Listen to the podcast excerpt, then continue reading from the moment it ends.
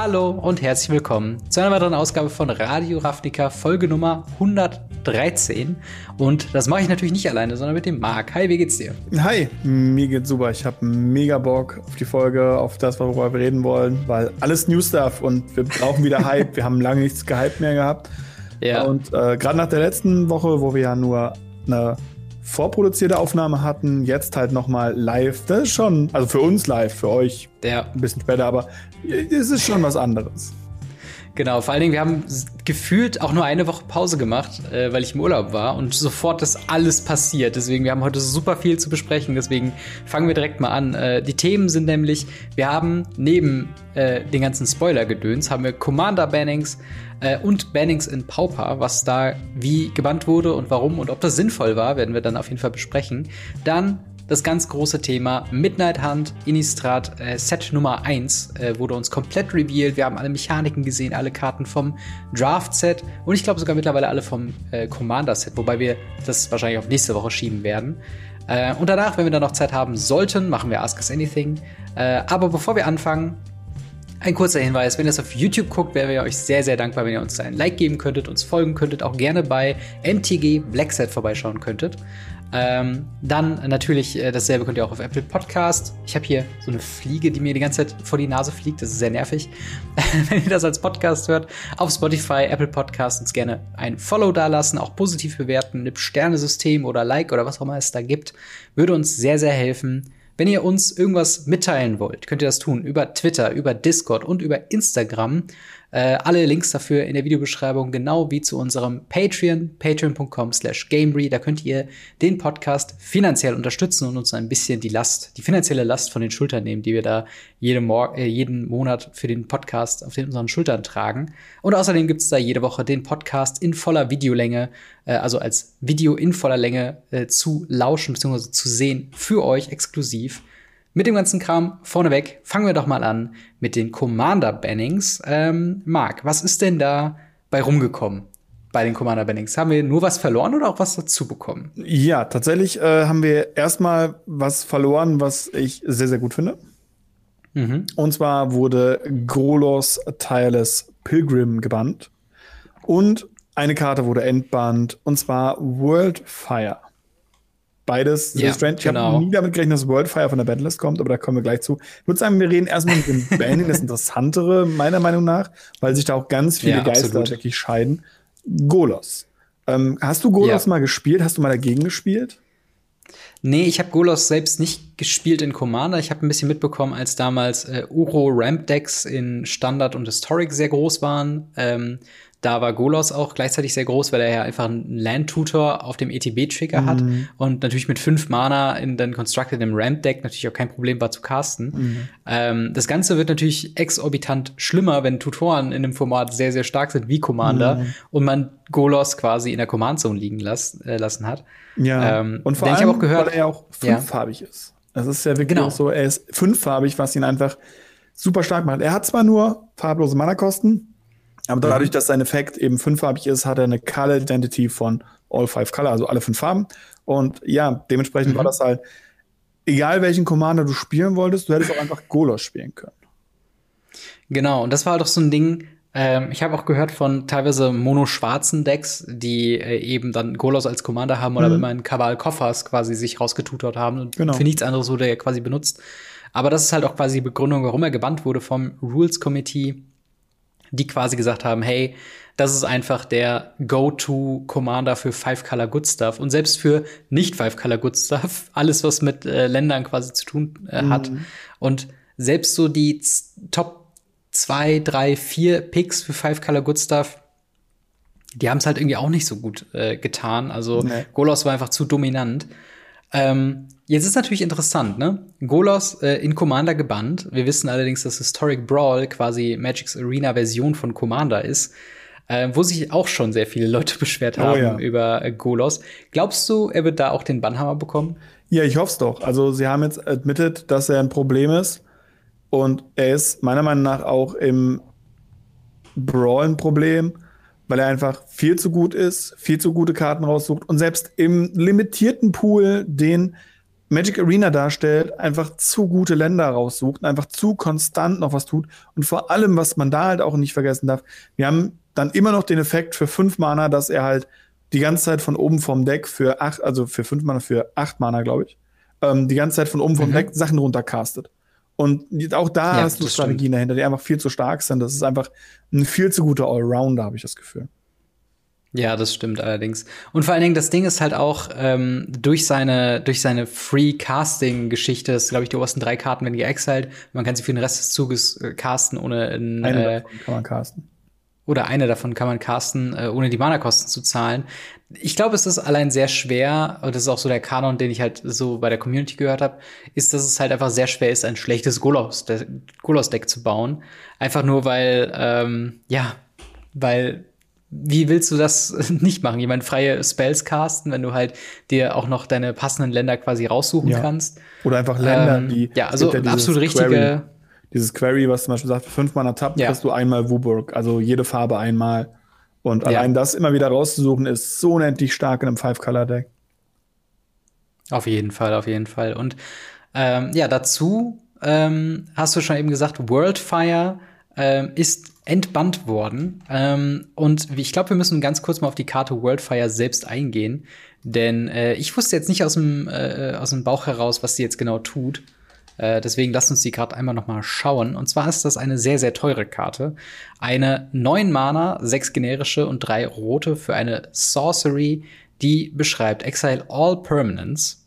Exile all cards from all hands and graveyards. Each player's life total becomes one.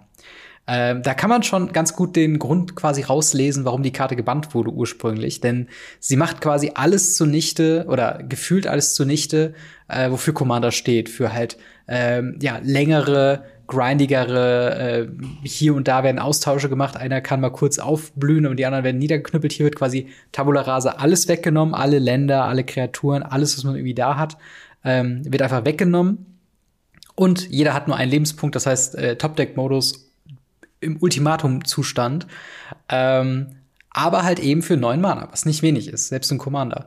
Ähm, wie, wie entscheidest du oder wie würdest du sagen, ist das ein guter Endbann oder glaubst du, das wird äh, zu problematisch werden? Also, die Karte ist ja seit praktisch Day One, also dem Moment, wo Commander-Decks effektiv ein Produkt waren und nicht nur irgendwelche Judges, die Spaß haben wollten, ähm, seitdem ist die Karte gebannt. Mhm. Die Karte hat einige andere Karten auf der Bandit-List, die einen ähnlichen Effekt haben, wie zum Beispiel Upheaval, was für, ich glaube, sechs oder mhm. sieben oder acht Mana sagt, alle Permanenten vom Board werden gebounced.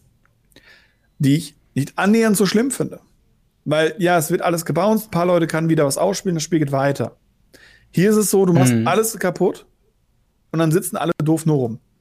Also ich, klar, jeder ist auf einem Lebenspunkt, das macht es ein bisschen spannender. Aber grundsätzlich mhm. ist das, glaube ich, eine Karte, wenn du die auf dem Tisch spielst, spielst du nicht oft mit dieser Group Commander. Ja. Ja, das stimmt. Also sie haben auch gesagt, ähm, was sie, was sie quasi gedacht haben, warum sie es entbannen, ist, dass es mittlerweile tatsächlich günstigere Spells gibt, die äh, das Spiel ähnlich gängeln.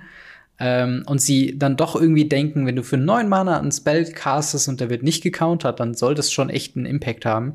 Ähm, und eben für die äh, Mid- to Low-Tiers of Deck Power, wofür sie ja die Bannliste hauptsächlich machen, ähm, die glauben halt, dass man das halt über ein Social Contract, über Rule, Rule Zero quasi äh, ausmachen kann, ob man die Karte spielen will oder nicht.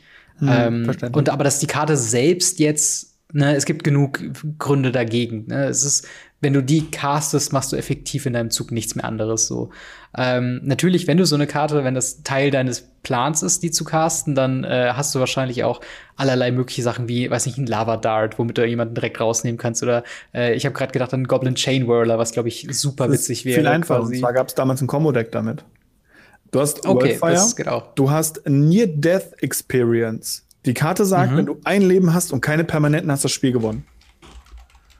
Und die nimmst du mit einem Oblivion Ring raus oder mit einer anderen Karte, die eben exiled, solange sie auf dem Feld liegt, spielst mhm. dann diesen Zau Zauber. Dann wird die Karte, die die andere Karte exiled, praktisch vom Feld genommen. Und mhm. du endest mit einer Near-Death Experience auf dem Feld. Und einem ja. Lebenspunkt und keine Permanenten. Ja, und das ist genau der, der, äh, wo Near Death Experience quasi sagt, at the beginning of your upkeep, if you have exactly one life, you win the game. yes. Das ist halt genau dann der passende Part dazu, dass man halt dann sagt, okay, die quasi draußen haben, alle machen äh, sich zu einem Leben so und äh, dann hat man quasi automatisch gewonnen. Ja, also ich bin auf jeden Fall gespannt. Äh, der Preis von ähm, Worldfire ist auf jeden Fall in die Höhe geschossen. Ich glaube, ich habe heute irgendwas gesehen von 700 Prozent ja, ja. oder so. immer so. Commander, Commander-Leute haben halt Angst, dass die Karte teuer wird. Deswegen kaufen sie alle. Und dann wird sie sehr teuer. Und dann wird sie teuer. und alle hängen da, oh, guck mal, wir haben Geld gemacht, weil wir haben die Karte schon vorher gekauft. Und denkst da, ja, und wer spielt die jetzt? Niemand? Ja. Yay, Commander Financing at its best. Vor allen, Dingen, vor allen Dingen ist es ja sogar noch so, dass halt sie war, glaube ich, bei so ein bis zwei Euro. Und ja. nach der Ankündigung war sie dann bei 15 Euro, weswegen sie halt dann so um 700 plus Prozent gestiegen ist. Also ja. ist jetzt nicht 700 Euro oder so teuer geworden so. Also es ist immer noch bezahlbar, glaube ich.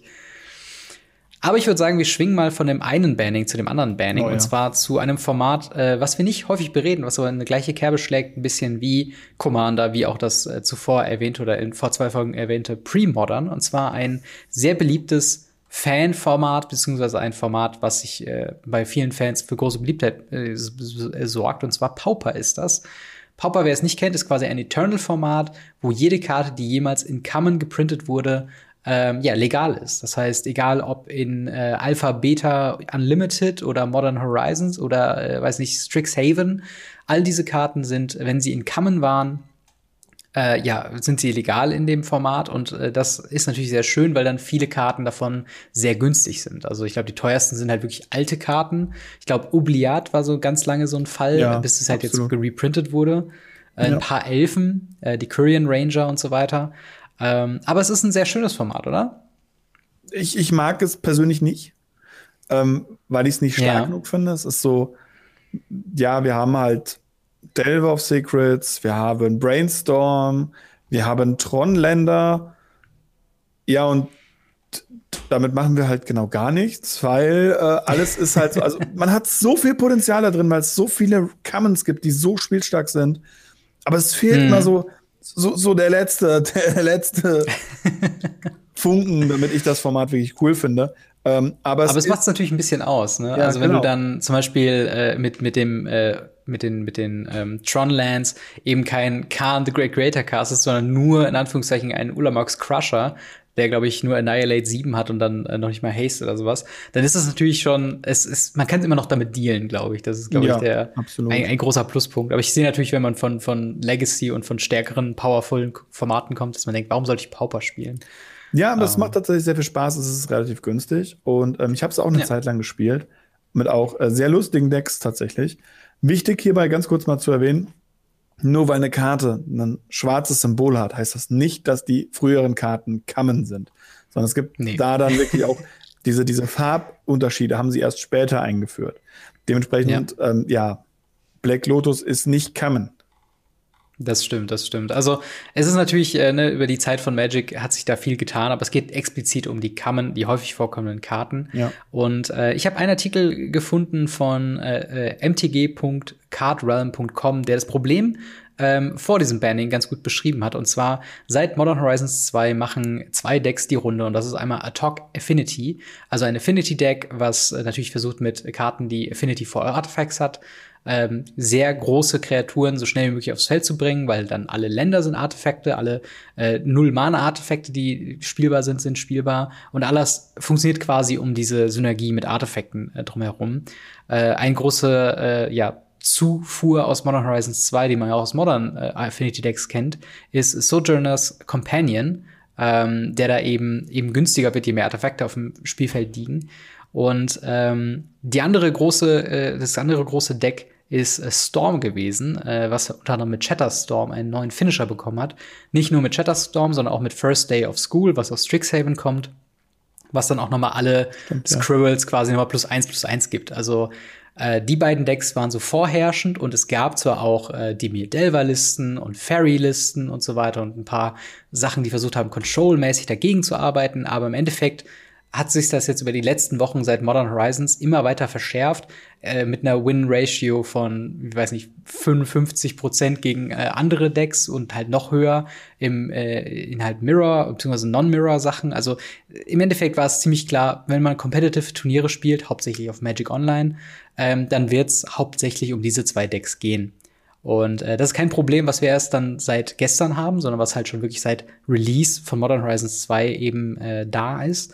Und das Lustige ist, die Spieler hatten irgendwann so lang oder sowas von keinen Bock mehr, dass sie im Endeffekt diese Competitive-Turniere komplett boykottiert haben.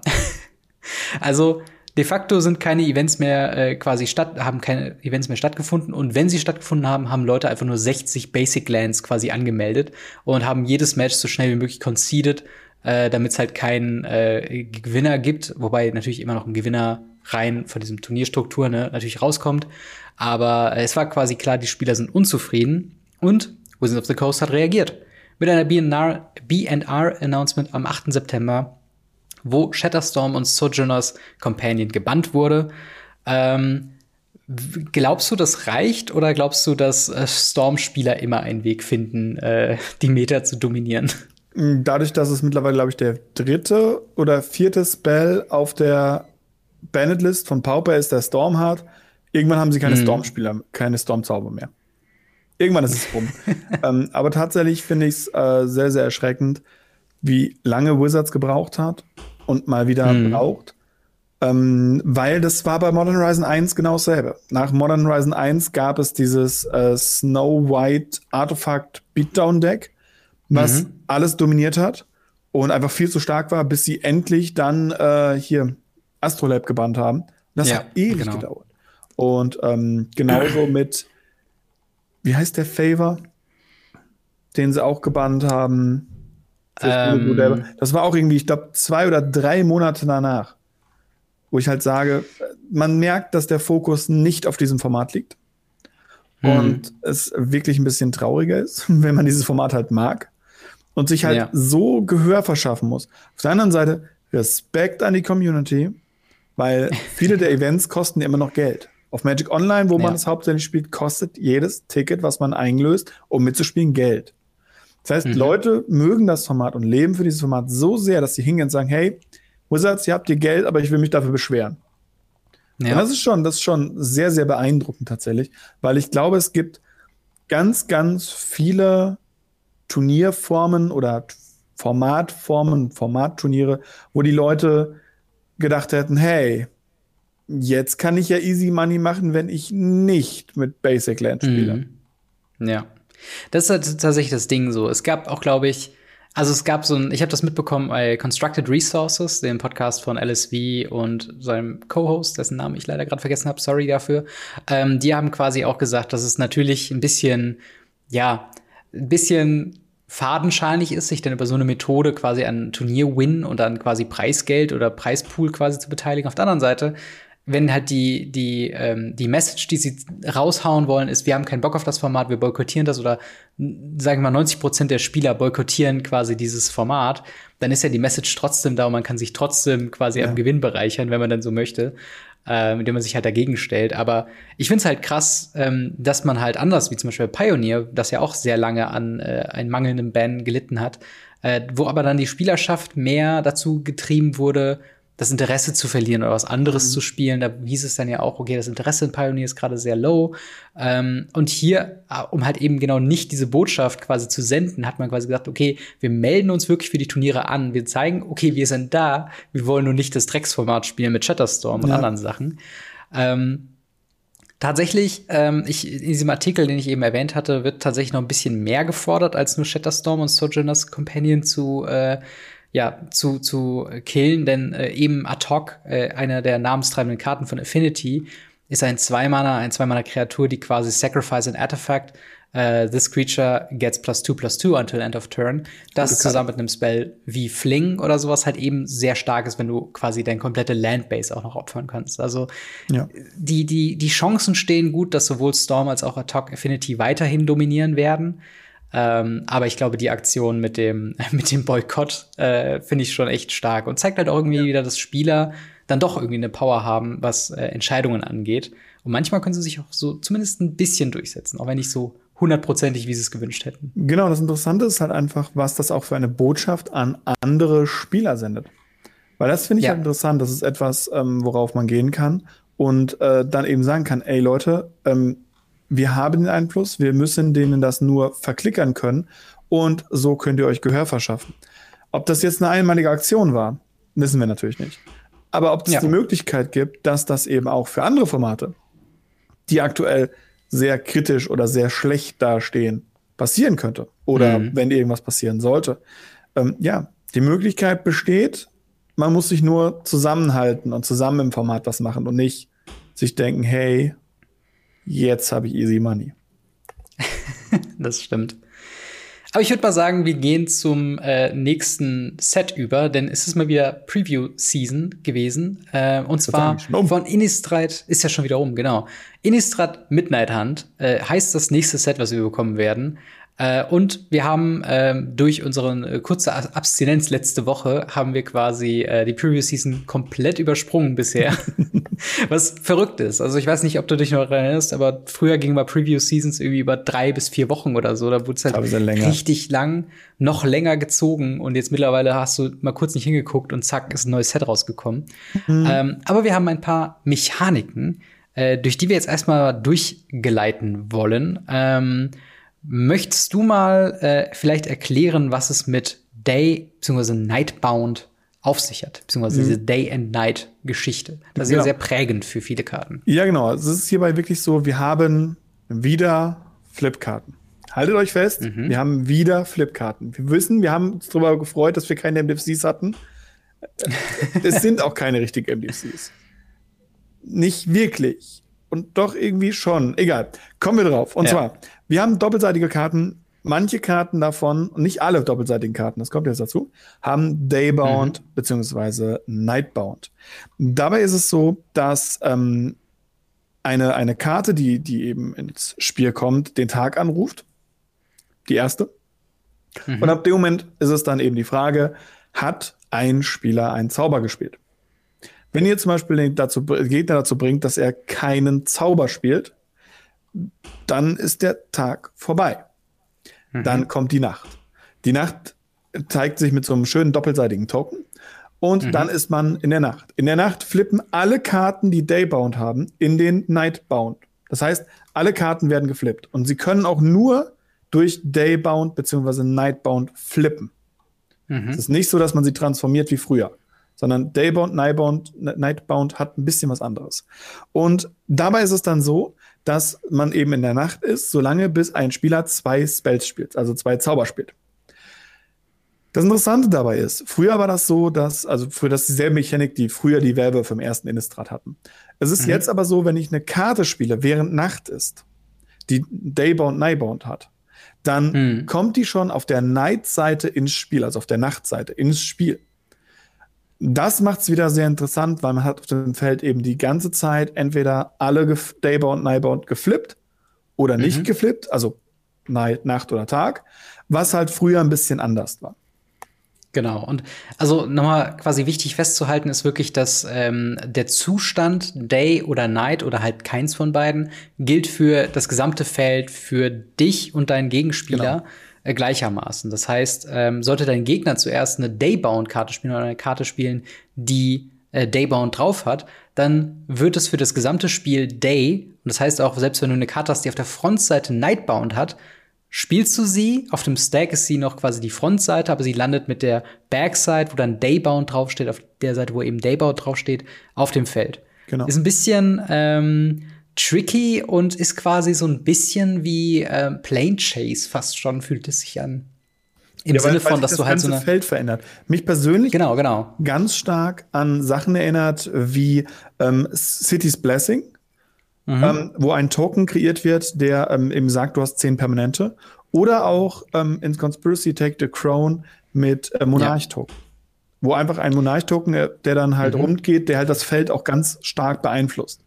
Ähm, ja. Daran hat es mich sehr erinnert und ich finde es sehr, sehr interessant, muss aber dabei sagen, da haben wir Vorbesprechung schon gesagt, Ich finde es mhm. schade, dass sie einfach nicht einfach hingegangen sind und die Werwölfe gleich gemacht haben wie damals. So ein bisschen Nostalgiefaktor und gesagt haben, bumm, hier habt ihr die Werwölfe wieder, habt Spaß, mhm. hier bauen wir noch ein Commander-Deck. Weil das ist ja genau der Grund, weshalb wir kein Werwolf-Commander-Deck bekommen haben. Sie müssten ja. Daybound, Nightbound Commander-Sachen reinbringen, neue Sachen und alte Sachen. Sie müssten die mhm. alten Werwölfe da reinbringen. Und sie müssten noch andere Flip-Sachen damit reinbringen, die halt auch verschiedene Flip-Karten drin haben und, und, und. Und das ist halt ja. viel zu viel, um das in ein Commander-Deck zu tun, was bestimmt hunderte unserer Zuschauer gefühlt schon alle gebaut haben und daheim nur noch warten, dass die Karten ankommen. Aber ähm, für das Wizards stimmt. ist das ein Problem. Und dann hätte man auch einfach sagen können, hey, wir lassen die alte Mechanik und konzentrieren uns auf andere Sachen, weil, komme ich später dazu, hm. es sind ja auch ganz viele alte Mechanics, die sie einfach wieder mit reingenommen haben. Warum nicht das? Das stimmt. Also es hat ein bisschen, also ich, ich sehe den Punkt, ähm, den du, den du quasi sagst, dass es halt problematisch ist, weil es halt clasht mit alten Mechaniken. Ich muss aber sagen, von einem Flavor-Perspektive aus macht das schon ja. Sinn, dass, sag ich mal, du hast dein Werwolf-Deck und es wird halt in der, in der Welt quasi Tag, dass dann nicht ein paar flippen und ein paar nicht, was quasi die logische Konsequenz wäre, wenn du ähm, quasi, wenn, wenn jede Effekt, wann sie flippen, auch selbst wenn der die endliche äh, äh, ja der endliche Text quasi draufsteht, bei jeder Karte individuell gerechnet wird. Also Aber wenn das, jede das Karte ist halt einfach genau das was passiert. Also das passiert jetzt ja, ja. auch mit Night, Day, äh, Daybound Nightbound, weil die alten Karten werden nicht darauf umgeschrieben. Genau, ähm, die alten Karten werden nicht drum geschrieben, aber wenn du jetzt, sag ich mal, die äh, äh, Midnight Hunt exklusiven, sag ich mal, Werwölfe drin hast, da ist es zumindest schön einheitlich. Das Fast würde ich mir wünschen, dass man quasi die alten Errata hat in Daybound, Nightbound, einfach nur damit das quasi smoother funktioniert. Dann machst du aber eine Karte aber sinnlos, weil dann machst du die Karte Moonmist, die ja, ja, klar. weil man da hingeht und alle Humans transformiert, und zwar in Werwölfe, ja. ähm, nutzlos. Das ist genau, also und die wiederum funktioniert nutzlos, nicht mit Day und Night bauen. Ja, genau. Man müsste sagen, sie macht automatisch Night, also Nacht. Das wäre natürlich noch ja. ziemlich cool. Damit können wir es erraten, das wäre natürlich gut. Ob das kommt, wissen wir noch nicht. Es kann natürlich alles sein, dass Boah, das in, also, den, in, den, Regeltexten kommt. Ich glaube aber nicht. Und ähm, das ist das wäre wirklich sehr ein richtiger das wäre ein richtiger Move, wenn die jetzt alle Werwölfe noch mal erratern. Ja. Nur um diese, also irgendwo flavormäßig macht's schon Sinn, so ja. auch Tag und Nacht, dass es auch für den Gegner zählt. Ähm, aber ja, das wäre schon richtig, äh, richtig ich großer Move. Aber wir cool, mal. Das ist auch meiner Meinung nach das Richtige, wie sie es machen könnten. Dann noch den ja. Immerwolf erratern, dass der sagt, es bleibt immer Nacht. Und alle ja. Menschen sind glücklich auf der Welt, weil wir haben endlich Werwölfe, die cool sind. Dazu muss ich noch kurz sagen, was ich cool daran finde mit dem Daybound Nightbound, dass sie eben nicht nur Werwölfe dieses Ding gegeben haben. Das stimmt, das, das stimmt. Das zählt noch für andere. Dass sie auch andere Karten jetzt dieses, diese, diesen Daybound Nightbound Effekte geben konnten, weil sie eben mhm. gesagt haben, hey, bisher war das Werwolf exklusiv, jetzt machen wir es ein bisschen anders und machen es eben nicht auf diese Werwolf-Art, sondern gehen wirklich ja. hin und sagen, hey, es hat mit Nacht und mit Tag zu tun. Und wenn das ja. irgendwo passt, dann in Innistrad. Auf jeden Fall. Und wir können direkt mal den, äh, ich glaube, den designierten Werwolf-Commander des mhm. Sets einfach mal ansprechen. Äh, und zwar ist das äh, Tovola Dire Overlord auf der Frontseite für drei, äh, Mana Value 3, also ein generisches, ein rotes, ein grünes für eine Legendary Creature Human Werewolf mit 3-3. Äh, er hat den Text Whenever a wolf or a werewolf you control deals combat damage to a player, draw a card. At the beginning of your upkeep, if you control three or more wolves and or werewolves, it becomes night. Then transform any number of uh, human werewolves you control. Also hier haben sie es zum Beispiel textlich nochmal so gesagt, dass es sowohl Nacht wird, als auch dass Human mm. zu Werewolves werden. Das ist eigentlich schon sehr clever, weil das dann funktioniert für den Commander. Und für die Aber er hat halt, ja. Genau, für die, für die alten Sachen. Aber er hat auch äh, Daybound. Das heißt, er hat noch eine Rückseite, die heißt Tovola, The Midnight Scourge. Ähm, ein Legendary Creature Werewolf mit 4-4. Uh, when a wolf or a werewolf you control deals combat damage to a player, draw a card. Das bleibt also. Dann für X, Rot und Grün, Target Wolf or Werewolf you control gets plus X plus Zero and gains Trample until end of turn. Kessin und dann eben Wolf Nightbound. meine Damen und Herren. Sozusagen. Ja, aber was hältst du von dem, äh, von, von Tovola? Ist das der feuchte Traum eines jeden Werwolf-Commander-Spielers? Ja. Ganz einfach, ja. Ist, es, ist, es ist das, was, wenn ich noch viel Commander spielen würde, also ich hatte ja damals tatsächlich zum ersten Innistrad ein rot-grünes Werwolf-Deck. Ähm, mhm. Ich habe die alle gespielt. Ich habe jeden Werwolf gehabt. in verschiedensten Ausführungen. Ich habe die alle gespielt, also ich habe nicht alle gespielt, aber ich habe alle gehabt. Und ich habe sie geliebt, ich habe sie gedraftet, das war einfach der Tribe für mich. Hm. Und ja, dann war halt mein Interesse irgendwann weg, weil ich konnte keinen Commander draus bauen. Und dann kam irgendwie so ein ne, ne, ne Planeswalker, der sich flippte und so ein Mist, wo ich mir dachte, okay, den kann ich auch nicht als Commander nehmen. Was ja. soll denn der Dreck? Ähm, ich kann maximal so, keine Ahnung, Handmaster of the Fels ist, glaube ich, auch nicht legendär. Ich weiß es war, nicht. Ich, mehr. Der, ich meine, meine, irgendein Handmaster war so der Go-To-Werwolf, aber auch nur, weil er die Tagline Werwolf hat, aber nicht wirklich ein Commander-Fähigkeit. Naja, ja, also wie gesagt, das äh, ja. ist einfach nicht cool gewesen. Und jetzt, wie viele Jahre später? Wann war das erste Innistrad? Jahrzehnte gefühlt, also eins fast, glaube ich sogar, passt sogar. Ja, ja. Ähm, also ist es nicht 2000, äh, 2004 oder so gewesen? Nee, war schon später. 2004 okay, ist so Kamigawa Ravnica. Minimum zehn Jahre, ja. Ja, sagen wir, sagen wir, sind zehn Jahre. Ihr könnt uns das garantiert in die Kommentare schreiben, in Discord schreiben oder sonst wo reinschreiben, ähm, ja. wann das war. Weil bis dahin werden wir vergessen haben, es nachzugucken. Aber ähm, es Fall. ist sehr, sehr, sehr, sehr lange her. Und jetzt habe ich einen Commander dafür. Jetzt spiele ich keinen Commander mehr. Ja. Ähnlich, ähnlich, ähnlich auch mit einer anderen Sache, die wiedergekommen ist. Ähm, aber da komme ich gleich drauf zu. Gehen wir mal zur nächsten Mechanik, würde okay, ich sagen. Okay, ähm, Genau, wir können die nächste Mechanik einmal äh, nennen und zwar ist das Disturb. Das könnte man ganz kurz sagen, äh, ist quasi wie Flashback für Kreaturen. Und äh, heißt genau Disturb. Der Gag, äh, der muss natürlich kommen. Natürlich. Disturb ist, ähm, wie gesagt, eine Mechanik, die liegt auf Kreaturen äh, drauf. Äh, die haben dann einfach neben ihrer Kreaturen-Tagline, was sie sonst so machen, steht einfach Disturb und Mana-Kosten mit drauf. Und das heißt, dass wenn diese Kreatur im Friedhof liegt, könnt ihr sie äh, für die Disturb-Kosten casten. Sie landen dann quasi auf den Stack als ihre reguläre Version und kommen dann geflippt mit der Rückseite äh, quasi aufs Feld und dort gibt's dann noch mal die zusätzliche ähm, äh, Textzeile, dass wenn diese Kreatur stirbt, sie geexiled wird, damit sie jetzt nicht immer wieder wiederkommt. Hm. Ähm, und das ist ja quasi, wie, wie, wie findest du diesen Ansatz, dass man sagt, okay, Flashback, aber für Kreaturen ist das was, was du prinzipiell begrüßenswert findest, oder sagst du, das macht jetzt irgendwie nicht mehr so viel Sinn? Es, es gibt ja schon, Flashback für Kreaturen gibt es ja schon sehr, sehr lange. Ähm, es ist ja tatsächlich so, dass es immer wieder Sachen gab, die rauskamen. Wäre es Unearth gewesen oder andere Fähigkeiten. Dieses hm. Flashback, sie tut etwas und geht wieder hauen oder macht was anderes, gab es schon sehr, sehr, sehr lange. Hier finde ich es halt super interessant, dass die Karte halt geflippt reinkommt und damit mhm. sozusagen zum Beispiel auf der Frontseite ein Mensch, auf der Rückseite ein Zombie ist, was mhm. sehr, sehr cool ist. Und einfach einen schönen Flavor, also flavorful ja. Vollends und man hat zwei Karten auf einer. Ich bin aktuell noch nicht sicher, was dieses stirbt und danach wird er geexiled. Ob das nicht eine problematische Sache ist, weil ich hätte draufgeschrieben, wenn sie irgendwie das Spiel verlässt, wird sie stattdessen geexiled. Weil Stimmt, wenn man ja. sie jetzt auf die Hand zurücknimmt, kann man sie wieder mit der Day-Seite spielen, beziehungsweise halt der Frontseite. Und hm. wenn sie dann in den Friedhof geht, kann man sie wieder disturben. Und ähm, da gibt es Verzauberungen, ja, die das tatsächlich machen. Wenn eine Kreatur angreift und sie geblockt wird, kannst du sie zurück auf die Hand nehmen. Aus Modern Horizon 1 ist die, glaube ich. Ist eigentlich für Ninjas mhm. gedacht. Aber hiermit ja. eigentlich schon ziemlich stark.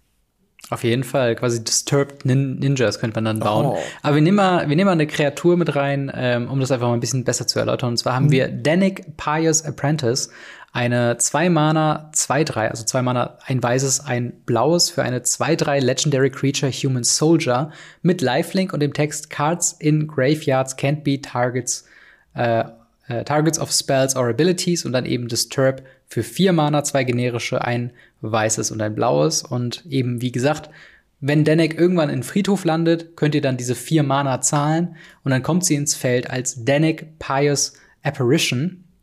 Ebenfalls eine Legendary Creature, Spirit Soldier mit 3-2, äh, Flying und whenever one or more creature cards are put into the graveyard from anywhere, investigate.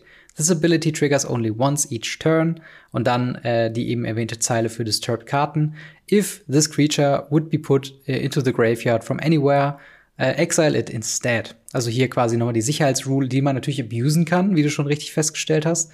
Ähm, aber ja, was, was hältst du denn von einem guten Danik? Ist ja quasi so eine, so eine weirde Art von Graveyard-Hate. Von wegen Cards can't be the targets of spell. Das würde aber jetzt zum Beispiel Disturb oder Flashback nicht verhindern, oder? Genau, es würde das nicht verhindern. Es ist, es ist eine weirde Art zwischen Graveyard Hate, weil man eben nicht targeten kann und gleichzeitig auch Graveyard Protection, weil der Gegner auch mit Surgical Extraction oder ja. ähm, was ja relativ viel aktuell gespielt wird mit Soul Guide Lantern, ähm, mhm. Karten aus dem Friedhof einfach nicht exilen kann. Und ähm, dementsprechend ist es so eine weirde Mischung aus Protection und Graveyard Hate, was ich sehr, sehr, sehr lustig finde. Und ich glaube, sie beschützt eben auch ganz viel die Disturb-Karten. Und das ist, glaube ich, so der, der Hauptgrund, warum man diese Karte ja. spielen sollte. Aber so als Commander. Wobei natürlich da. Nicht gut. Ich weiß nicht, warum man Ja, genau. Vor allen Dingen ist es halt. also ich muss sagen, was cool ist, ist, dass es ein 2-Mana 2-3 mit Lifelink ist. Das ja. ist schon echt ein sehr krasser Buddy äh, für eine 2-Mana-Kreatur. Und dann kommt sie später sogar noch mal wieder äh, als eine etwas aggressivere Kreatur mit 3-2. Mhm. Aber auch da der Text, whenever one or more creature cards are put into the graveyard from anywhere, investigate. Das heißt, du kriegst maximal pro Zug, also vielleicht willst du das in einem Sacrifice-Deck spielen, ähm, das funktioniert allerdings wiederum nicht mit Disturb. Also es ist irgendwie, es ist irgendwie so eine weirde Karte. Es wirkt so ein bisschen wie eine, ähm, wie soll ich sagen, wie eine, wie eine Hate-Karte für, für einen Deckarchetyp, den wir noch nicht kennen. Ja, ja, stimmt. Es ist irgendwie eine ganz, ganz coole, äh, komische Geschichte. Aber auf jeden Fall so eine Karte, die ich, ähm, die ich im Hinterkopf behalten würde, einfach nur für den Fall. Und wenn man ja. in den Farben ist und Agro ein Problem sein sollte, zwei, drei für zwei Mana und Lifelink kann auf jeden Fall nicht verkehrt sein. Ja, das ist auf jeden Fall okay. Dann äh, die nächste Mechanik ja. ist äh, Coven. Ähm, wo ich jetzt mal kurz beschreiben würde, also auch wieder ähnlich wie das Flashback für Kreaturen bei Disturb, ist Coven sozusagen die Party-Mechanik, nur anstatt Kreaturentypen geht es um die Power-Anzeige, richtig? Ja, ja, im Endeffekt. Also es ist tatsächlich so, dass es darum geht, dass man drei oder mehr Kreaturen hat mit unterschiedlichen mhm. Mana-Kosten. Äh, mit unterschiedlichen Angriffsstärken. So, so ist es richtig. Genau. Ähm, unterschiedliche Power. Und ähm, das macht eine ganze Menge interessant, weil man damit halt wirklich, also man muss sie auf dem Feld haben. Das ist halt das Interessante. Ja. Und ähm, das Interessante dabei ist, es ist sowohl Activated Ability, mhm. die man dann nur aktivieren kann, wie auch zum Beispiel ein ETB, ein Trigger oder ähnliches, was man halt, was ins Spiel kommt, man, man triggert das. Und das ist halt das Interessante dabei, dass man eben auch Fähigkeiten hat, also nicht das ETB, das, damit habe ich gerechnet, aber dass man Fähigkeiten hat, die man nur aktivieren kann, wenn man diese, dieses Coven hat. Ja. Ja, das stimmt. Also ich glaube, da ist auch hilf hilfreich, das einmal als eine Karte zu mhm. sehen. Und da nehme ich einfach mal die, ich sag mal, Mythic, die das am besten beschreibt. Und zwar ist das Sirgada. Hey, Sirgada ist wieder da. Champion of Light. Eine vier Mana, äh, ein generisches, ein grünes und zwei weiße äh, für eine 4-4 Legendary Creature Angel mit Flying und Trample und im Text Humans you control get plus one plus one und dann eben Coven. Uh, whenever Segada attacks, if you control three or more creatures with different powers, look at the top five card of your library. You may reveal a human creature card among them and put them into your hand. Put the rest of the bottom of your library in any order. Das wäre jetzt so ein Beispiel für eine ähm, Triggered Ability. Das heißt, Sie mhm. funktioniert ganz genau als 4 Mana 4-4 Flying Trample mit Anthem-Effekt für Humans. Aber eben, wenn man diese Restriktion quasi erfüllt hat, ähm, dann kann man sich tatsächlich noch einen Human aus dem Deck äh, in den Top 4, 5 Karten quasi raussuchen. Ähm, quasi nochmal, um klarzustellen, was verschiedene Powers wirklich heißt. Das heißt, wenn ihr eine 1-1, eine 2-4 und eine 3-3 habt, dann zählt das natürlich, weil die 1, die 2 und die 3, das sind die verschiedenen genau. Powers. Was hinten steht, ist komplett egal. Was halt auch nicht zählt, ist, wenn du halt äh, 3-1-1er hast. Das zählt dann nur als einer ähm, und eben dementsprechend so ein bisschen mein Vergleich mit der Party-Mechanik. Weißt du, was ich mhm. meine? Weil du kannst nicht wirklich auf, auf einen Tribe quasi gehen. Du kannst jetzt nicht sagen, okay, ich hau mein Deck zu mit 1-1ern, weil das wird nicht funktionieren. Du musst irgendwie eine komische Mischung finden aus verschiedenen äh, Powers äh, und dann passiert was. Ja. Ähm, wie ist so dein Eindruck von der Mechanik? Findest du die gelungen oder äh, sagst du, das wäre ausbaufähig gewesen? Ich glaube, sie wird, wenn sie auftritt, wird sie zufällig auftreten, wo man sagt so, oh, guck mal, ich habe ja gerade, oh, jetzt kann ich. Oh, was kann meine Karte mhm. noch mal, wenn ich habe? Ähm, ich glaube, das, das, wird, das wird eher so der Fall sein, dass das damit der Trigger passiert oder so. Ich glaube ja. nicht, dass äh, das wirklich Decks darum geben wird, die sich komplett darauf basierend aufbauen, dass, nee. Ja. Ja, ich muss auch sagen, mich, mich lässt das so ein bisschen kalt. Ähm, also ich kann mir vorstellen, dass es Limited vielleicht ein ganz cooles Ding wird, mhm. weil du da ja sowieso versuchst, deine Kurve so gut wie möglich auszulegen und das wird wahrscheinlich relativ wahrscheinlich sein, dass du immer unterschiedliche Angriffspower quasi auf dem Feld ja. hast. Ähm, aber ich glaube nicht, dass das was ist für Constructed, ehrlich gesagt, weil nee, ähm, es erinnert mich voll wirklich an diese, an diese Party-Mechanik, wo auch mal das Problem war, du musst Minimum drei Kreaturen auf dem Feld haben und dann noch die Kreatur mit Coven, ähm, um dann den Effekt quasi zu haben. Und das ist irgendwie, wenn du drei Kreaturen auf dem Feld hast, gewinnst du meistens irgendwie. Und das ist super selten mittlerweile in Standard, Pioneer oder so, dass du so viele Kreaturen draußen hast. Ja, wobei die Kreaturen äh, und der Gegner macht da nichts gegen. Zählt, oder? Stimmt. Nee, da hast du recht. Stimmt. Das heißt, ja. Segada selbst würde als 4-4er quasi eine Power nochmal mitgeben. Das genau, also würde hingehen und sagen, besser. hier, ich besetze die 4. Und das ist ähnlich wie damals Bastion, hieß es die Fähigkeit, glaube ich, von den Boros aus Return to Ravnica, wo es ja. darum ging, dass Stimmt. eben drei Kreaturen angreifen. Die hatten das alle und haben damit selber für sich selber auch gezählt. Das heißt, du musstest mit zwei anderen mit angreifen. Ja, das stimmt. Und das ist halt so, aber das ist halt so ein bisschen das Ding, ähm, ist es, ist es jetzt eine, eine Mechanik für aggressive Decks? Ist es für ja, ja. nicht wirklich Control-Decks? Weil da willst du keine Kreaturen auf dem Feld haben. Midrange ist immer so eine gefährliche Sache. Da muss Midrange schon wirklich gut sein, damit es spielbar ist. Mhm. Und ich sehe es halt momentan nicht wirklich. Ähm, vor allen Dingen, wenn man sich dann anguckt, was die Karte macht. Also bleiben wir noch mal bei Segada selbst. So, du hast diese ganzen Hoops, du hast drei Kreaturen mit drei unterschiedlichen äh, Power gehabt, du hast mit ihr angegriffen, das heißt, sie selbst ist getappt und alle deine anderen Kreaturen sind möglicherweise auch getappt. Und was bekommst du dann? Du guckst eine, du bekommst eine Karte von deinem Deck in die Hand, die kommt noch nicht mal aufs Feld. Vergleich das mal mit Vinota, weißt du? Wo ja. du dann wo du dann sie spielst und mit einem Goblin angreifst und kriegst halt direkt, wenn du Glück hast, irgendwie so einen 7-7, der dem Gegner die Kreatur klaut, aufs Feld angreifend, so. Und das ist halt, keine Ahnung. Ich finde äh, Segada als Karte selbst in dieser Version recht schwach und äh, ja. dasselbe gilt auch für Coven. Ähm, ich kann mir nicht vorstellen, dass jemand ein Coven Commander Deck zum Beispiel baut, wirklich. Nee, ich, ich denke auch nicht. Was ich mir aber vorstellen kann, äh, ist tatsächlich, dass andere Fähigkeiten, die wiedergekommen sind in Midnight Hunt, ähm, tatsächlich coole Commander Decks ja. bekommen. Weil ich weiß, dass eine Fähigkeit, beziehungsweise ein, ein, ein, eine Thematik die ich früher auch sehr geliebt mhm. habe, ein Commander-Deck bekommt. Auch zehn Jahre zu spät. Ähm, und zwar Curses sind wieder da. Also Flüche, die oh, man ja. auf den Gegner legt. Und ähm, die haben eine sehr, sehr coole Commander-Karte bekommen, ähm, die ich einfach nur sehr, sehr cool finde, weil sie bringt Flüche wieder. Und das ist halt immer das Starke. Ähm, du kannst Flüche ja. auf dich selber spielen um Karten zu ziehen, auf andere Spielen zum Karten ziehen und wieder bekommen. Sie ist großartig und sie macht so viel Spaß, glaube ich. Aber es ist halt Commander. Und, und so gibt es bei ganz vielen ja, Mechanics, genau, die gekommen sind, habe ich das Gefühl. Human, Spirits, das, die, die haben alle so ein bisschen was bekommen. So, hey, wisst hm. ihr noch, damals waren Humans oder Spirits mit in Innistrad. Hier sind ein paar coole Karten dazu. Ähm, ähnlich wie Flashback und andere Sachen. Aber irgendwie, mir, mir fehlt so, so, warum, warum haben das, warum sind da jetzt so viele Einzelne? Das erinnert mich einfach an Finn aus Kaltheim, so random, mhm. hier hast du übrigens eine Infekt-Kreatur. Äh, ja. Poison, Entschuldigung. Ja, das stimmt. Das wirkt ein bisschen, wirkt ein bisschen so reinge, reingestreut aus Nostalgiegründen. Jetzt ist hier noch mal ein bisschen, weil Flashback kommt ja auch wieder. Das hatten wir ja schon genau. in der ersten Ankündigung bekommen, dass das wiederkommt. Es gibt generelle Transform-Karten, wie ja. hier ähm, Puppet Stitcher.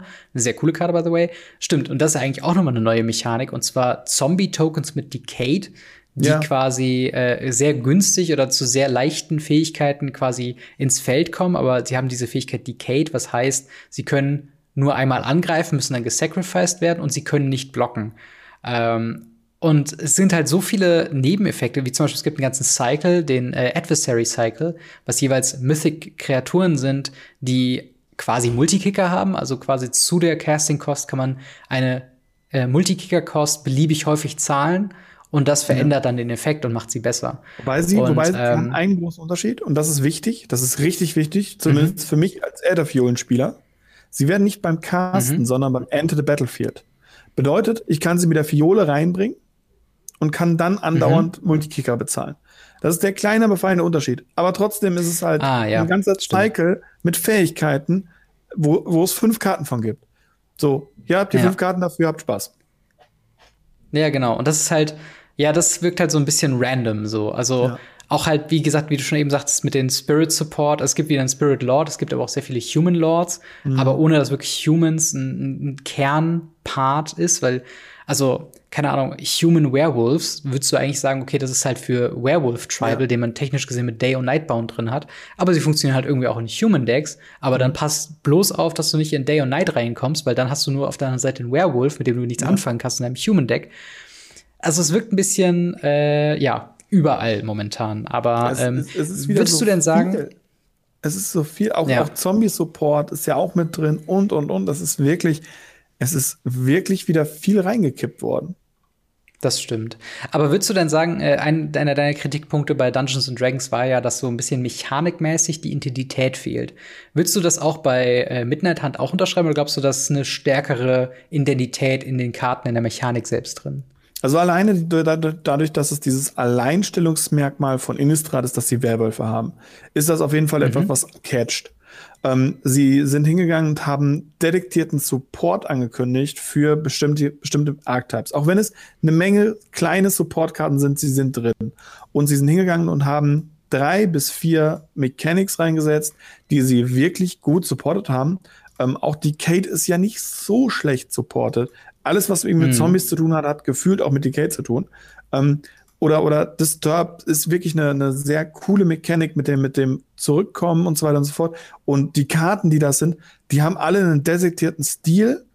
Und es ist halt nicht so, dass es eine Flashback-Kreatur gibt, eine Curse-Kreatur. Und äh, ja, mhm. dann gibt es noch so eine Karte, die hat äh, Investigate. Und zwar eine einzige, weil Investigate war im ersten Innistrad, nee, im zweiten Innistrad was drin und, und, und so ein Quatsch. Mhm. Da muss ich halt sagen, das haben sie besser gemacht. Also die Karten sind wirklich wesentlich besser designt.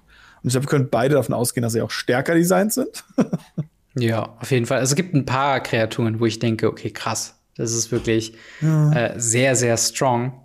Ähm, aber ich würde sagen, das bringt uns dann direkt schon zum nächsten äh, Kapitel und zwar unserer kleinen Top-Serie von Midnight Hunt, äh, ja, dem neuen Innistrad-Set äh, wo wir uns beide jeweils drei Karten rausgesucht haben. Drei, damit wir mal diesmal nicht den Rahmen komplett sprengen über eine halbe Stunde. drei Karten, die uns aufgefallen sind, über die wir auf jeden Fall reden möchten. Und äh, ich würde dir direkt mal das Wort übergeben. Äh, was ist denn deine Karte Nummer eins, über die du zuallererst reden möchtest?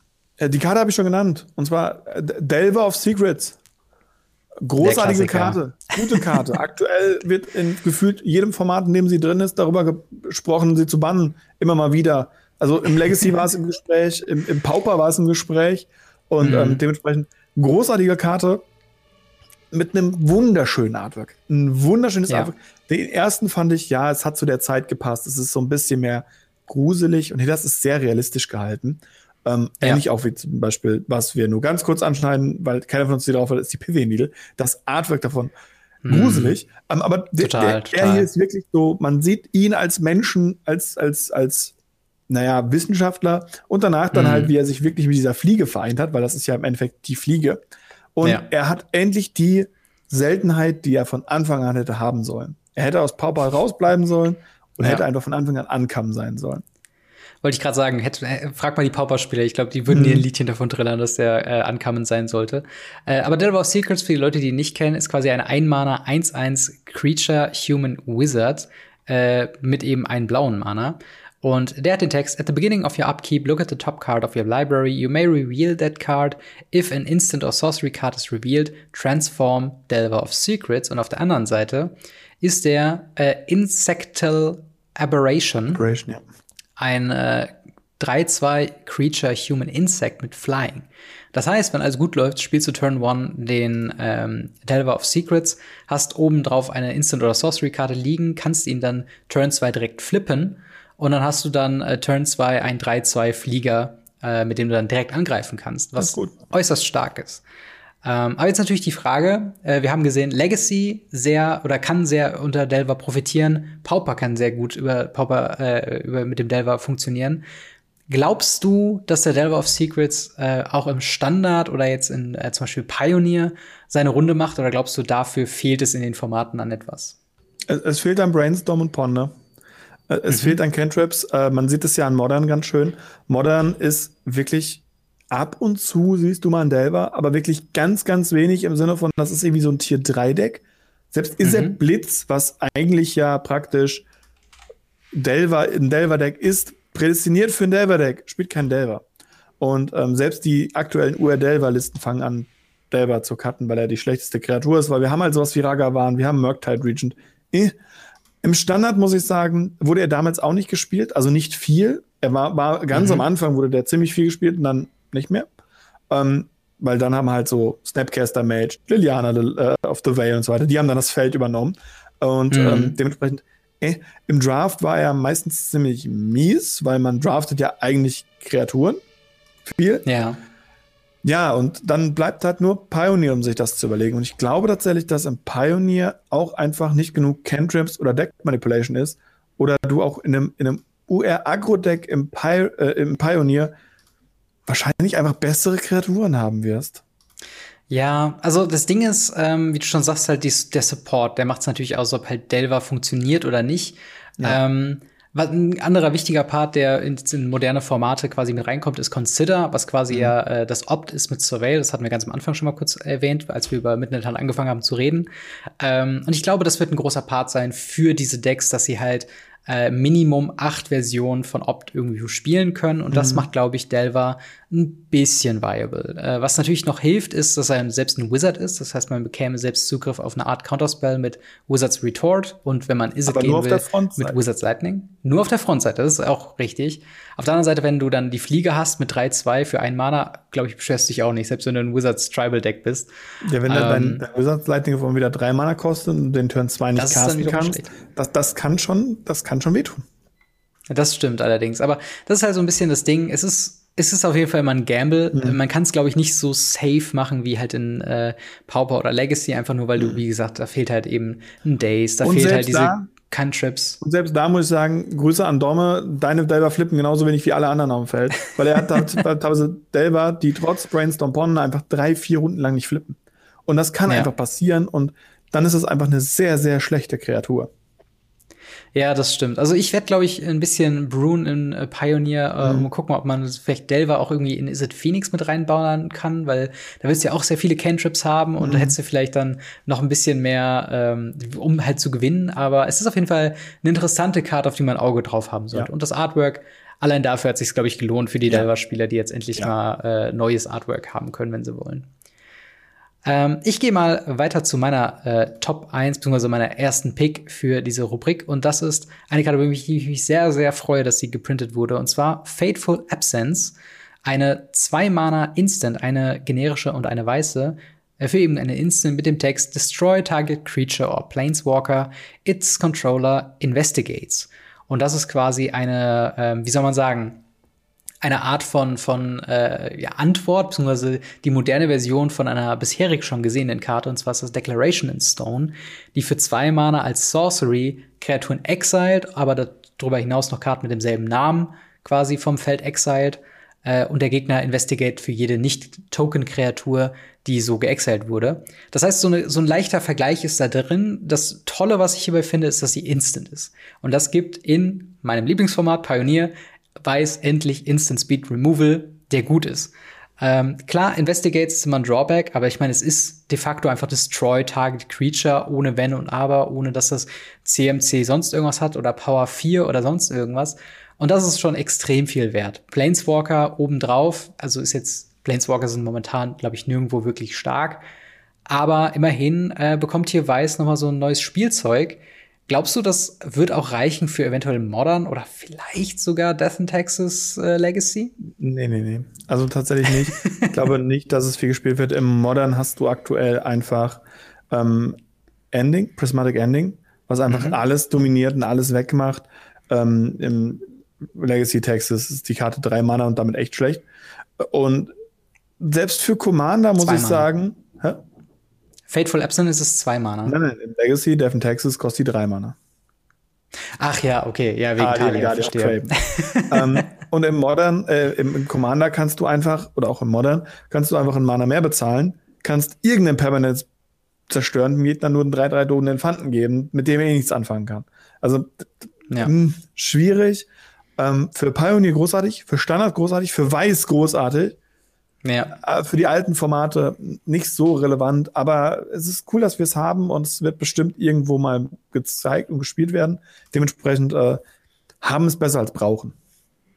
Ja, definitiv. Äh, es ist tatsächlich sehr witzig ähm, oder sehr komisch, wo ich jetzt auch noch deine Meinung zu äh, wissen würde. Und zwar haben wir ja im selben Set äh, Infernal äh, Grasp mhm. bekommen, eine schwarze Zwei-Mana äh, Instant, die ebenfalls sagt, Destroy Target Creature, you lose two life.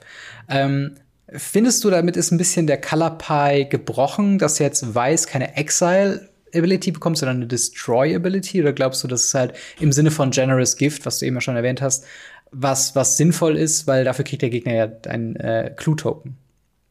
Also, also ich muss sagen, ich, ich an den Color Pie glaube ich schon lange nicht mehr. Mhm. Spätestens seitdem Grün alles hat. Ähm, ist es halt einfach ein, ein, Fakt, dass äh, der Color Pie sehr stark verschoben ist aktuell. Und mhm. ähm, das ist auch etwas, was wichtig ist. Sie haben über Jahre hinweg immer die gleichen Sachen in den gleichen Farben gedruckt und haben dann irgendwann mhm. gemerkt, wir müssen das aufweichen, wir müssen was verändern. Wir können nicht immer nur Furcht und Swampborg geben. Wir, wir, müssen auch Erstschlag mal mhm. in was anderem als Weiß geben. Und so hat Schwarz Erstschlag bekommen. Und es ist wirklich, wirklich ja. Wichtig, dass sie das halt immer wieder ein bisschen drehen und Removal, zerstören, war hm. immer schon bei Weiß drin mit Artefakte, Verzauberungen, Non-Creatures und, und, und. Dementsprechend, wenn nicht weiß, was dann? Ja, die Antwort ist grün. Aber es ist halt wirklich so, es die nächste Farbe, die zerstören kann, auch alleine durch Wrath of God im Vergleich zu, zu anderen Sachen. Es zerstört ja auch. Und, und ja, das die, die Farbe, die zerstört. Ich hätte mir Sorgen gemacht, wenn die Karte irgendwie in grün gewesen wäre. Oder in rot. Ja, das, definitiv. da hätte ich mir Sorgen gemacht. So muss ich sagen, sie passt immer noch ein bisschen in den Color Pie rein, zumindest in das, was wir noch an Color Pie haben, so die letzten zehn Jahre. Aber ähm, ja, das passt noch. Okay, ja, das ist doch schon mal gut. Äh, ja. Was ist denn deine nächste Karte, über die du sprechen möchtest? Äh, Snapcaster. Äh, nee, warte, stimmt, der, der war, der war, der war, der war nicht drin. Ähm, nehmen wir einfach mal für mich die wunderschönste Karte überhaupt in dem ganzen Set, das großartigste Artwork ever created von Wizards. Und zwar Crow King Counterpart. Crow King Counterpart ist einfach dieser Frosch mit, mit, mit, mit, diesem, mit diesem Storch. Das, mm. Es ist ein, eine drei-Mana Sorcery-Karte, die sagt, ihr macht einen Token, der eine Kopie von einer nicht-Frog-Kreatur ist, außer dass sie ein 1-1 grüner Frog wird. Und das Ding hat Flashback für 5 Mana. Also hier wieder Flashback, haben wir schon gesagt, kommt wieder. Und ich muss ja. sagen, ich finde es großartig, dass es einfach eine, eine, Kopie von der Kreatur gibt. Ihr könnt damit einen 1-1 Emrakul grünen Frosch haben. Ja. Großartig. Ich, ich, also, nee, kann man nicht, weil der Schutz vor farbigen Zauber. Egal, ihr wisst, was ich meine. Auf jeden Fall ist es wirklich so, dass man diesen, diesen, diesen Kopiereffekt hat und damit Effektkreaturen einfach klauen kann. Ich glaube, gerade für Commander ist das sehr, sehr interessant. Ähm, mhm. Gerade auch, wenn man sich selber, zum Beispiel, wenn man einen Effekt-Commander hat, wie zum Beispiel Isuri. Ähm, mhm. Na, warte. Commander geht auch nicht. Ha, die Karte ist nicht gut. Das Artwork, das ist das Wichtige bei der Karte. Ja, also ich, ich würde sogar sagen, dass die tatsächlich ziemlich gut ja. ist, weil alles, was ETB ist, was du quasi damit ja. targeten kannst, natürlich leider nur Sorcery Speed, ist halt schön. Und ich finde halt, wie gesagt, das Artwork, soll das eigentlich äh, Champion of the Perished sein, den er da ja. äh, quasi darstellt? Kann das sein? Ja. finde ich, ich find ich großartig. Allein dieser, dieser Blatt, was aus, grob aussieht wie so ein Hut von den Menschen von Innistrad mit den Schulterpolstern da. Und das ist Wie gesagt, genial, als, als ich habe die Karten, als wir rausgesucht haben, okay, für die Top 3 Karten, ich habe diese Karte nur wegen dem Artwork genommen. Die Karte selber, sie ist playable, sie wird bestimmt auch in einigen Commander-Decks gespielt. Das ist auch wirklich, wirklich cool. Ähm, hm. Wie oft dieses Non-Frog wirklich vorkommt, weiß ich nicht. Wahrscheinlich, damit du dieselbe Kreatur nicht zweimal kopierst mit dem Flashback. Ähm, Vermutlich. Aber dann kannst ja. du immer noch die Originalkreatur nehmen, aber du kannst dann keinen. Wenn sie Frog noch da noch ist, wenn sie noch da ist. So oder so. Äh, für mich ging es erstmal nur ums Artwork. Das, das war, ja. das, das musste ich erwähnen. Das, das oh, großartig. Naja, das äh, kann ich absolut äh, respektieren auf jeden Fall. Äh, ist ein sehr, sehr cooles Artwork. Äh, auf jeden Fall eins meiner Mit-Favorites, glaube ich, aus dem Set. Mhm. Ähm, ich gehe mal weiter mit meiner nächsten Karte. Und zwar ja. ist das der äh, Intrepid Adversary aus diesem eben ernannten äh, Adversary Cycle. Äh, und zwar meiner Meinung nach der beste Adversary. Äh, zwei Mana, ein generisches, ein weißes für eine 3-1 Creature Human Scout mit Lifelink. Und eben den äh, zuvor erwähnten Quasi-Multikicker.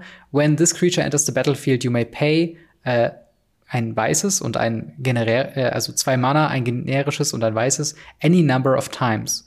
Uh, when you pay this cost one or more times, put that many Valor counters on Intrepid Adversary.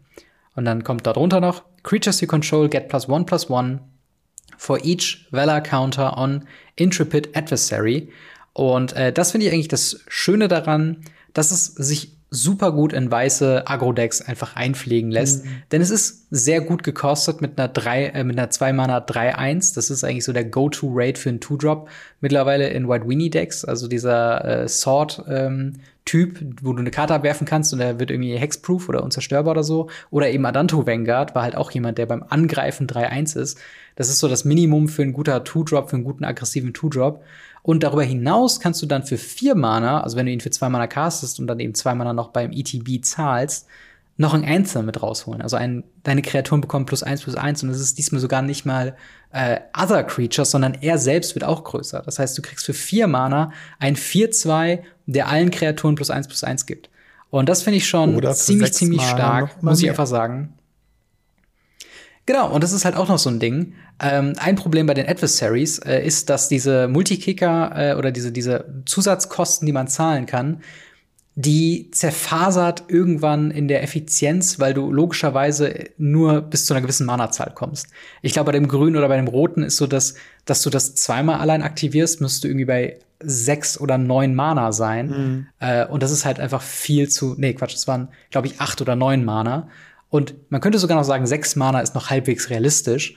Ähm, vor allen Dingen, wenn man sich bewusst macht, dass man in Historic und Pioneer und auch natürlich auch Modern ihn zusammen mit Luris spielen kann. Ja. Das heißt, man hat quasi ein Four-Drop-Play, ein Four-Mana-Play mit dieser Karte und noch immer die Restriktion von Luris quasi äh, ist mit drin. Und ich finde den, ich finde die Karte super. Wie siehst du das denn? Ist das was? Lass mich die Frage stellen. Ist es was für Death in Texas? Äh, tatsächlich bin ich den am testen.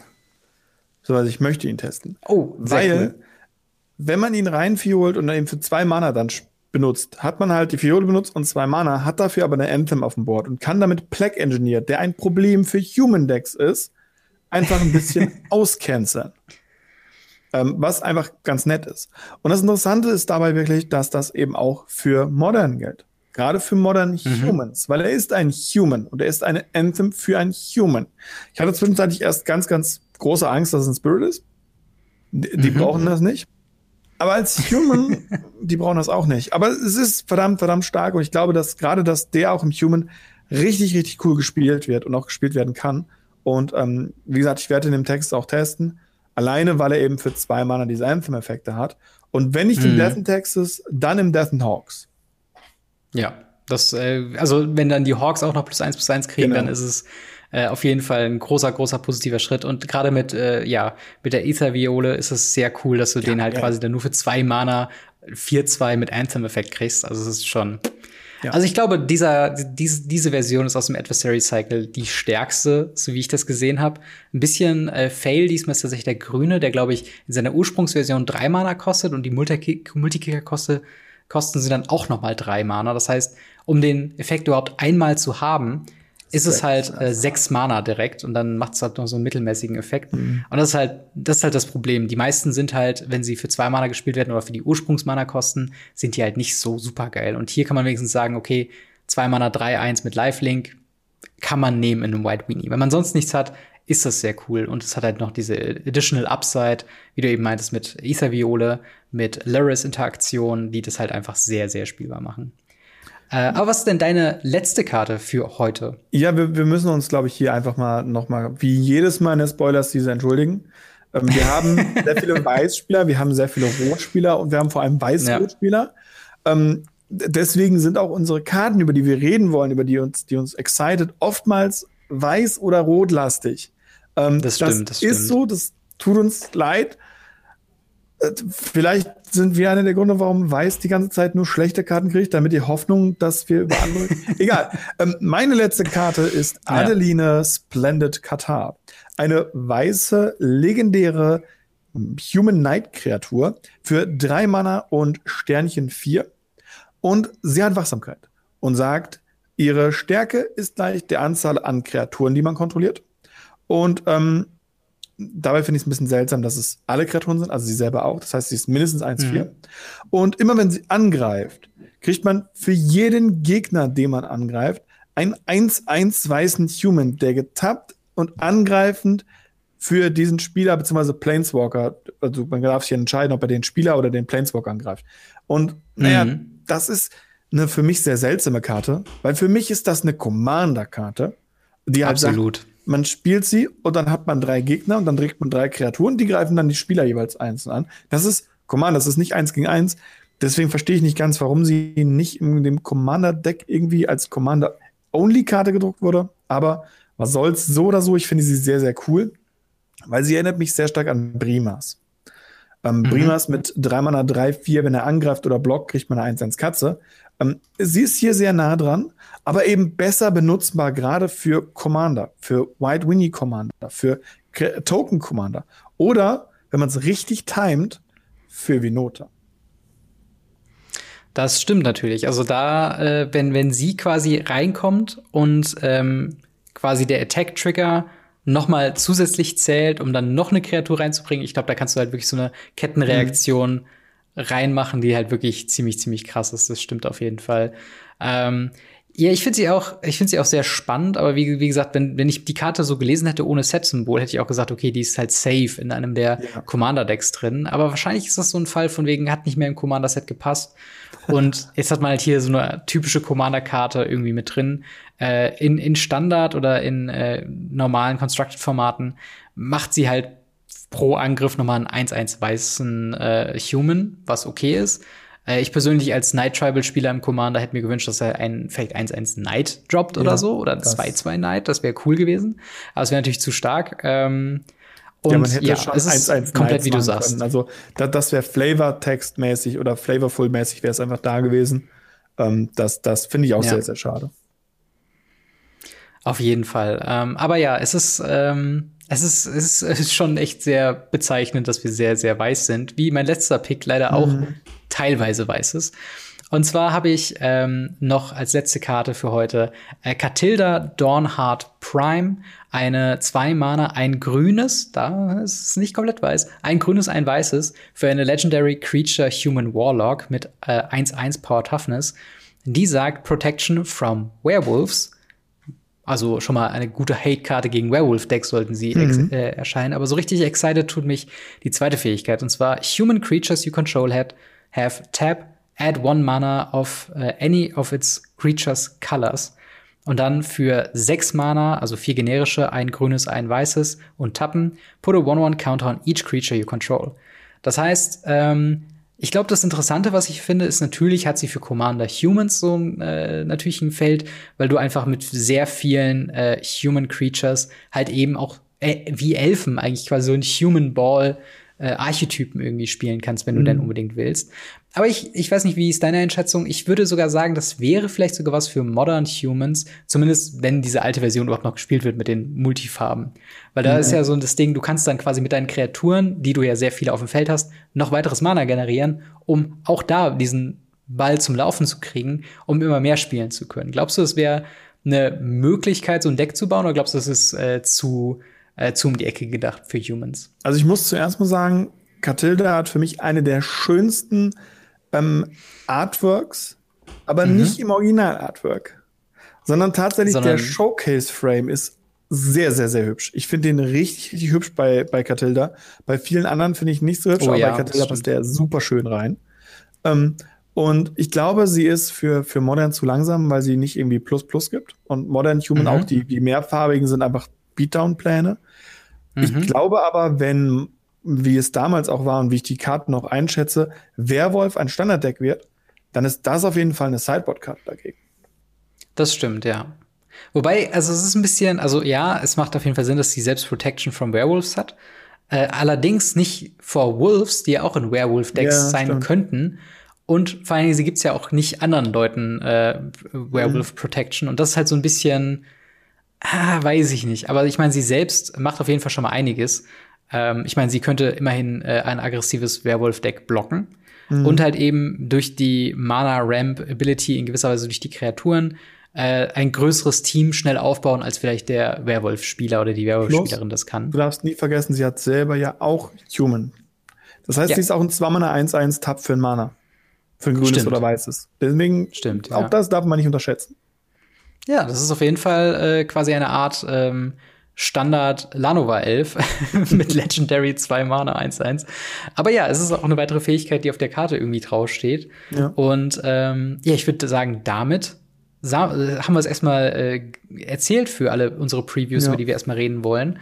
Ähm, natürlich, wenn ihr eine Favorite Preview habt, dann lasst uns sehr gerne wissen, entweder im Discord, auf Twitter oder natürlich in den Kommentaren bei YouTube, welche Karte auf welche Karte ihr euch sehr, sehr freut äh, ob wir verdammten Weißspieler auch mal bitte die Fresse halten können, wenn es um neue Previews geht. könnt ihr euch gerne alles aus, könnt ihr gerne äh, Bescheid sagen in den Kommentaren. Aber äh, abschließendes Fazit zu Midnight Hunt. Freust du dich auf das Set? Freust du dich auf den Pre-Release? Und glaubst du, dass das Set ähm, es schaffen wird, eine größere Relevanz in den Formaten zu behalten wie äh, Strixhaven oder Dungeons and Dragons? Also ähm, beim Pre-Release muss, ich sagen, ähm, Pre-Release hat mich die letzten paar Male einfach so hart enttäuscht. Und äh, Achtung, Leute, für euch, für ganz, ganz viele von euch wird Pre-Release einfach teurer, ähm, weil Wizards mhm. of the Coast äh, ein bisschen was an der Distribution geändert hat und deshalb einfach die Läden teurer das Zeug einkaufen müssen. Und ähm, dementsprechend mhm. Achtung, wenn ihr da hinkommt und sagt, öh, mein Local Gamester rippt mich jetzt ab beim Pre-Release. Nein, tut er nicht.